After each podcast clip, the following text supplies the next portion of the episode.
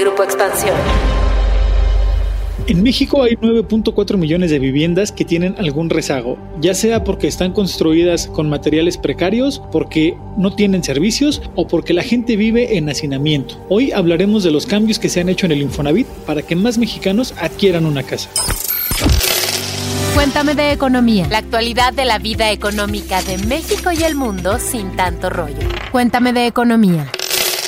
¿Qué tal, escuchas? Soy Pepe Ávila y les doy la bienvenida a este nuevo episodio en el cual hablaremos de ese sueño que casi todos los mexicanos tenemos en algún momento de nuestras vidas. Y es el comprar una casa, remodelar, bueno, en otras palabras, construir un patrimonio para nuestra familia. ¿A poco no es una de nuestras metas? Y claro, es muy difícil que alguien por cuenta propia pueda comprar una casa de contado a menos que su apellido sea Slim, Mascárraga, ¿no? ya saben, de esas familias pudientes del país. Para todos los que no tenemos esos apellidos y trabajamos en el sector formal de la economía, pues hay una buena opción para hacerse de un patrimonio y ese es el Infonavit, una institución financiera encargada de, de, dar crédito hipotecario a los trabajadores que por sus ingresos pues no son sujetos de crédito para la banca privada. Antes de continuar, déjenles presento al buen Alex Bazán, editor y mandamás en la mesa de economía de expansión, quien me acompañará en este episodio. Alex, Cuéntanos, ¿ya estás pagando tu casa? ¿Estás pensando en comprar una? O más bien, antes de irnos hasta allá, ¿sabes qué significa Infonavit? Hola Pepe, ¿cómo estás? Pero por supuesto, significa Instituto del Fondo Nacional de la Vivienda para los Trabajadores, Infonavit para los cuates. ¿Eh? ¿Cómo te quedó el ojo? Y déjame decirte que durante el actual gobierno, en el Infonavit ha habido reformas muy importantes. Yo me atrevería a decir que hasta estructurales. Y esto con el fin de que más personas puedan acceder a una casa. Entre los cambios destacan descuentos para quien ya está pagando un crédito. También para que dos personas, sin necesidad de que estén casadas, puedan acceder a un financiamiento.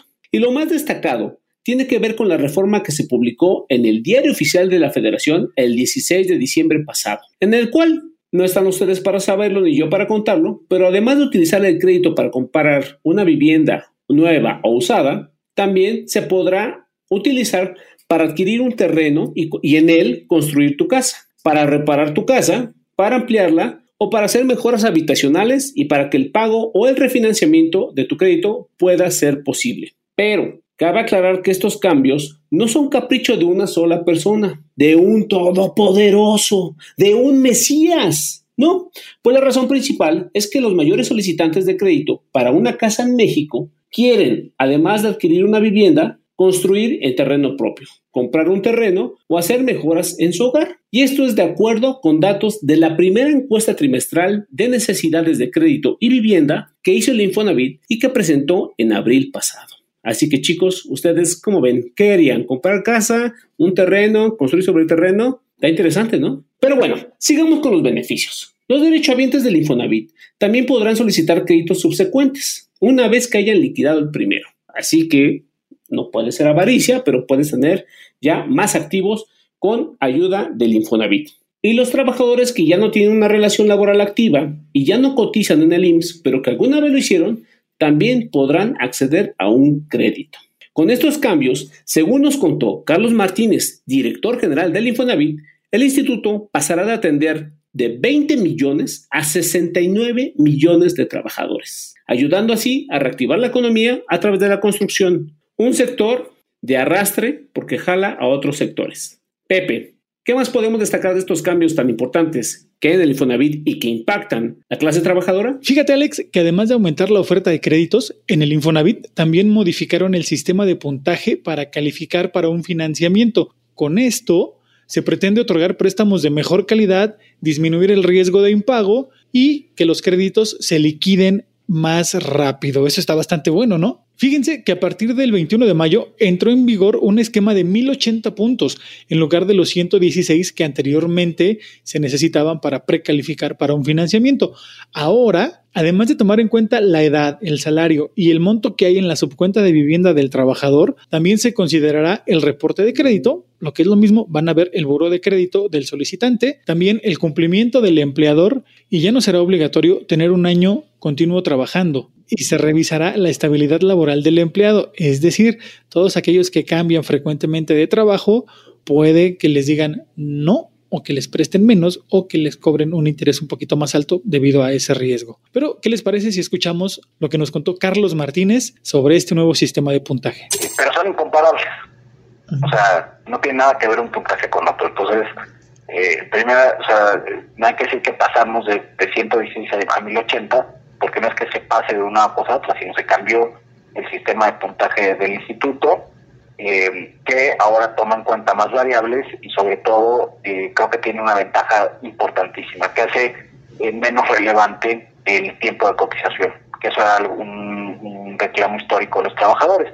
Los trabajadores normalmente tenían que esperar dos años para acceder a un crédito y sobre todo cuando cambiaban de chamba tenían que esperar un año eh, para juntar su, porque se les quitaban los puntos, ¿no? Cuando cambiaban de trabajo. Eh, a eso se recorta de dos años a seis meses.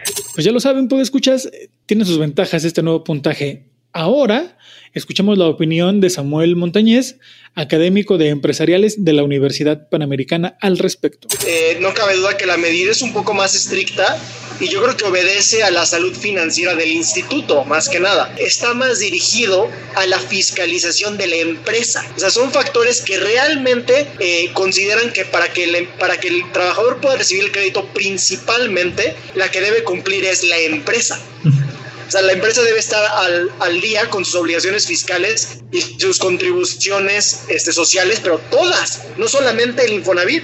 Correcto. O sea, que, que sean, que se otorguen créditos a trabajadores en empresas estables, en empresas que cumplen sus contribuciones, que sean trabajadores en empresas que no roten, que sean, o sea, están buscando que los créditos sean de mejor calidad, lo cual veo bien.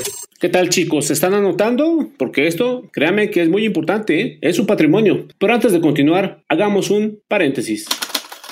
Paréntesis. Series, documentales, libros, películas, música, videos, exposiciones, foros y mucho más, pero siempre de economía. Yo soy Lucelena Marcos, reportera de Economía en Expansión. ¿Qué tienen en común la dictadura de Pinochet, el tsunami de 2004 en el Océano Índico, el huracán Katrina y el atentado del 11 de septiembre de 2001? Tras estas catástrofes, los gobiernos han implementado medidas económicas de choque que impactaron principalmente a sus ciudadanos. Estas historias y otras más son documentadas y narradas en el libro La Doctrina del Shock, el auge del capitalismo del desastre. En más de 600 páginas se cuenta cómo las doctrinas del premio Nobel Milton Friedman y la Escuela de Chicago fueron probadas en distintos países tras los desastres. Las prácticas se comparan con las terapias de electroshocks aplicadas a pacientes con padecimientos mentales. El libro fue escrito por Naomi Klein y es de la editorial Paidos. Gracias por la recomendación. En más cambios, el jefe del Infonavit nos compartió a expansión que desde el 21 de mayo, cuando un trabajador está pagando su crédito, la cuota patronal se va directamente a amortizar el capital. Esto con el fin de que el financiamiento se liquide más rápido posible. Ahora chicos, pongan atención, la tasa máxima de interés que da el Infonavit es del 10.45%, con una tasa promedio del 8%. Así que ustedes pueden empezar a comparar si les conviene o no les conviene y hacer una planeación financiera, obviamente con todos los podgramas que hemos hecho aquí en Cuéntame de Economía. Además, recuerden que los créditos están otorgando en pesos y ya no en vez de salarios mínimos, con mensualidades y a tasa fija con lo que no aumentarán tus pagos año con año. Pepe, ya estamos en la recta final. Ya te veo que estás anotando y todo, haciendo cuentas, pero ¿hay algo más en el tintero? Alex, ¿qué comes que adivinas? Se me hace que eres brujo, ¿verdad? Pues fíjate que además de atender las necesidades de los trabajadores que no buscan comprar una casa, sino que quieren hacer mejoras o remodelaciones, o que tienen un terrenito y quieren construir ahí, el instituto también trabaja en una serie de créditos para mujeres, para trabajadores agrícolas, y ya se están entregando también los primeros financiamientos a policías. Este, este, último producto comenzó a aplicarse en el estado de Yucatán. Les cuento también que en lo que respecta a los trabajadores agrícolas, el Infonavit junto con trabajadores de Michoacán y Jalisco, busca ajustar un sistema de pago de acuerdo a sus necesidades. Recuerden que estos trabajadores pues no laboran todo el año, sino que lo hacen con base en los ciclos agrícolas, en las temporadas de siembra y de cosecha. Y en cuanto a las mujeres se refiere, entre otras desigualdades, tienen 5% menos que los hombres en su subcuenta de vivienda y tramitan un crédito a partir de los 30 años. Esto debido a que en la década anterior tienen hijos y temen que por la condición de estar embarazadas pierdan su trabajo, pues el instituto trabaja en un crédito también para ellas. Tanto el crédito para trabajadores agrícolas como para mujeres estarán listos a finales de este año, según estimaciones de Carlos Martínez. Pues así es, Pepe, y un poco como tú comentas, hay gente que estudió ciencias obscuras y es bastante interesante, sobre todo cuando haces brujería y esas cosas y desaparece el dinero. Cosa rara que es aquí en México cuando se mencionan a políticos, ¿no? Así que antes de irnos tenemos que hablar de un capítulo sombrío en el Infonavit, y es que durante la gestión de David Benchina, que es entre el 2012 y 2018, el instituto hizo un pago a la empresa Telra por 5 mil millones de pesos para cancelar anticipadamente un contrato exclusivo para el programa de movilidad hipotecaria. En enero de 2018, el entonces IFAI presentó una denuncia ante la PGR por la comisión de posibles delitos relacionados por la celebración de contratos con Telra. Un año después, es decir, en septiembre del 2019, la Contraloría Interna del Infonavit abrió una investigación adicional para indagar hechos que pudieran estar relacionados con el tema. El año pasado, la Fiscalía General de la República recuperó 2 mil millones de pesos luego de indagar un presunto fraude en el Infonavit recursos que no fueron devueltos al instituto, sino que se utilizó para costear los premios de la rifa, del no rifado, de a un pendiente avión presidencial. Pero bueno, Pepe, bueno, pues escuchas, ustedes ya, ya están así ansiosos. Bueno, ya, ¿y luego qué pasa? Te tengo que hacer la pregunta del millón, Pepe.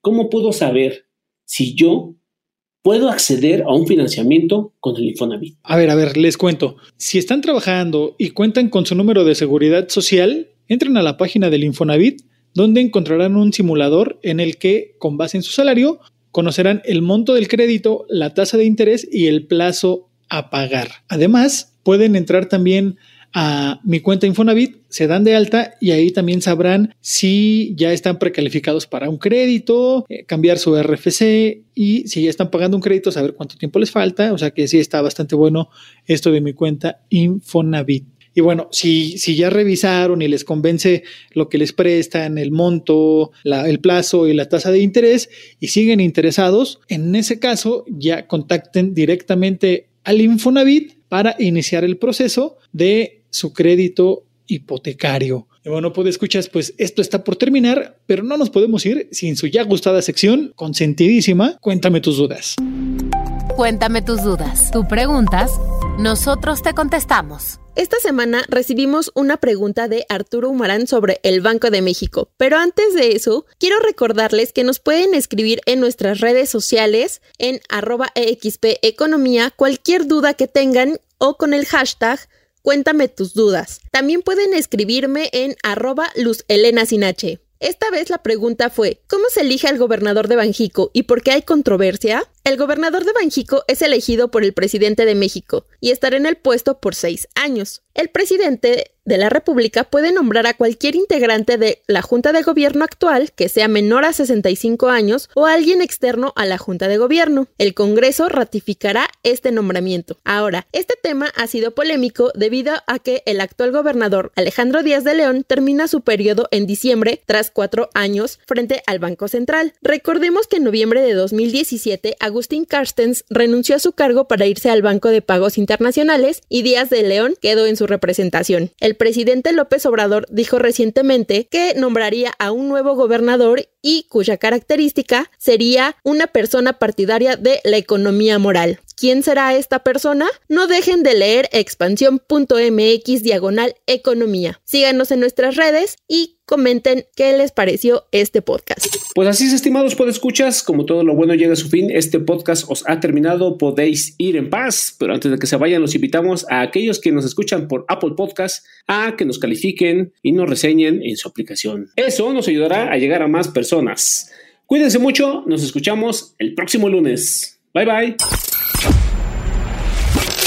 Cuéntame de Economía, un podcast de Grupo Expansión. Bienvenidos a la Revolución de la Riqueza, el podcast en donde aprenderás que crear riqueza no es magia negra, crear riqueza es una ciencia. En este programa comprenderás que la verdadera riqueza es holística y te daremos herramientas para conquistarla.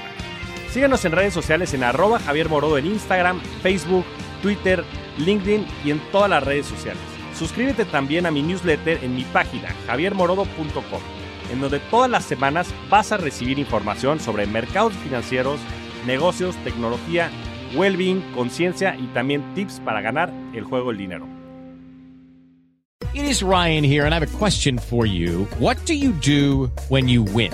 Like, are you a fist pumper? A woohooer, a hand clapper, a high fiver. I kind of like the high five, but if you want to hone in on those winning moves, check out Chumba Casino. At ChumbaCasino.com, choose from hundreds of social casino style games for your chance to redeem serious cash prizes. There are new game releases weekly, plus free daily bonuses. So don't wait. Start having the most fun ever at ChumbaCasino.com. No purchase necessary. VGW. Void were prohibited by law. See terms and conditions. 18 plus.